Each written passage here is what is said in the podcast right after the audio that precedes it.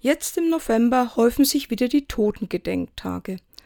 Auch ich denke an Menschen, die mich im Leben begleitet haben und schon nicht mehr unter uns sind. Mir fallen Freundinnen und Freunde ein, die schon in jüngeren Jahren plötzlich verstorben sind.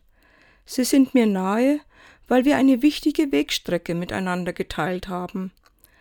Bei aller Trauer empfinde ich tiefe Dankbarkeit für alle Zeiten, die wir gemeinsam verbracht haben. Lachen wie Weinen, Freude und Trost. Das sind unermessliche Schätze in meinem Herzen, die mir niemand nehmen kann. Jedes Leben verläuft unterschiedlich, das Gute bleibt erhalten.